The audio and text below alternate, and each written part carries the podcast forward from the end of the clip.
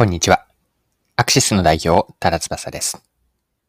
商品の名前はただ単にそれを呼ぶためだけにあるのでしょうかそれとももっと深い意味を持たせられるのでしょうか今回はウェルシアのプライベートブランド商品のネーミングがどのようにお客さんの心に響き、購入につながっているのかについて掘り下げていきます。お客さんの心をつかむネーミングの秘訣をぜひ一緒に探っていきましょう。よかったら最後までぜひお願いします。取り上げたいのは、ウェルシア薬局のプライベートブランドの商品です。PP ですね。こちらについては IT メディアの記事で出ていたので、記事から読んでいきますね。2021年7月に発売し、SNS でも話題になったのが、誰も傷つけたくないスポンジだ。同商品は水切れが良く耐久性に優れたウレタン素材を使用したキッチンスポンジ。形は手に馴染むようなウェーブ状になっており、泡立ちと水切れの両方を考えた穴が開いている。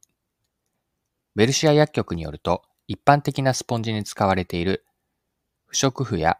ナイロンと比較して柔らかいため、デリケートな食器を優しく洗えるのが特徴だという。また、スポンジの一部に植物由来素材を使用しており、環境にも配慮している。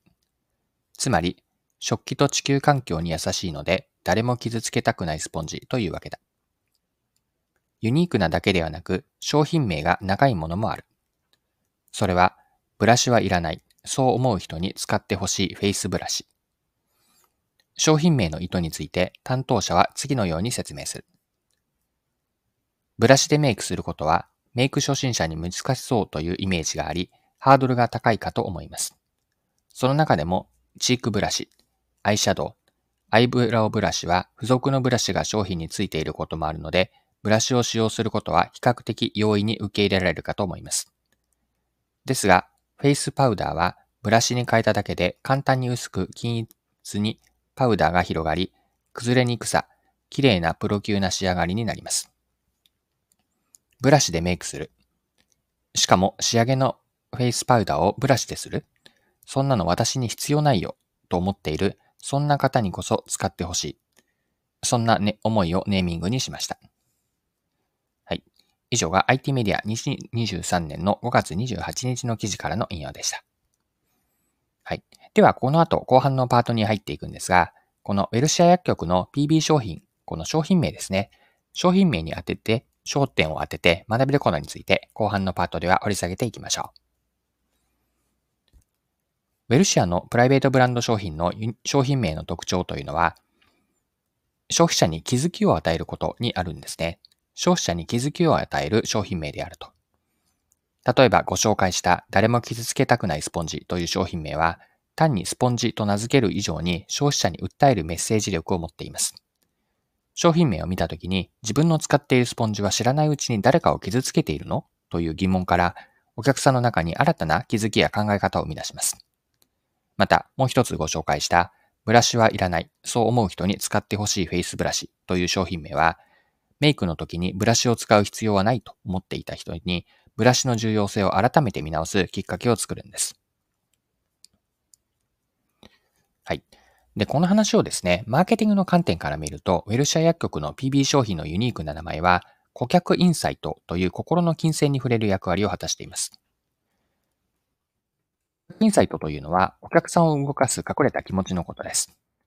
普段は本人も意識しない深層心理ではあるんですが、そうだと気づかされると態度が変わって行動変容につながる心の奥に潜む感情や欲求なんです。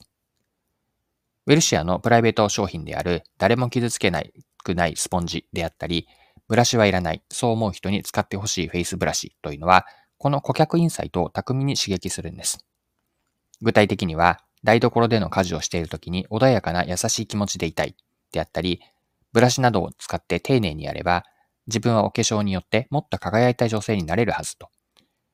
このようなお客さんの心の金銭に触れて、潜在的な気持ちや奥にある望みがそうなりたい願望、そうなりたい欲望として呼び起こされるんです。ここにマーケティングでの重要な要素があると思うんですよね。お客さんの価値観とか奥にある望みや不満までを理解し、お客さんにとっての価値にして提案することなんです。これが顧客インサイトからの価値提案であると。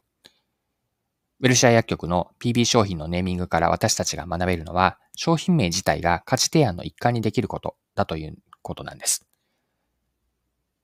商品名を通じてお客さんの顧客インサイトに訴求することで、その商品がもたらす価値を伝えられます。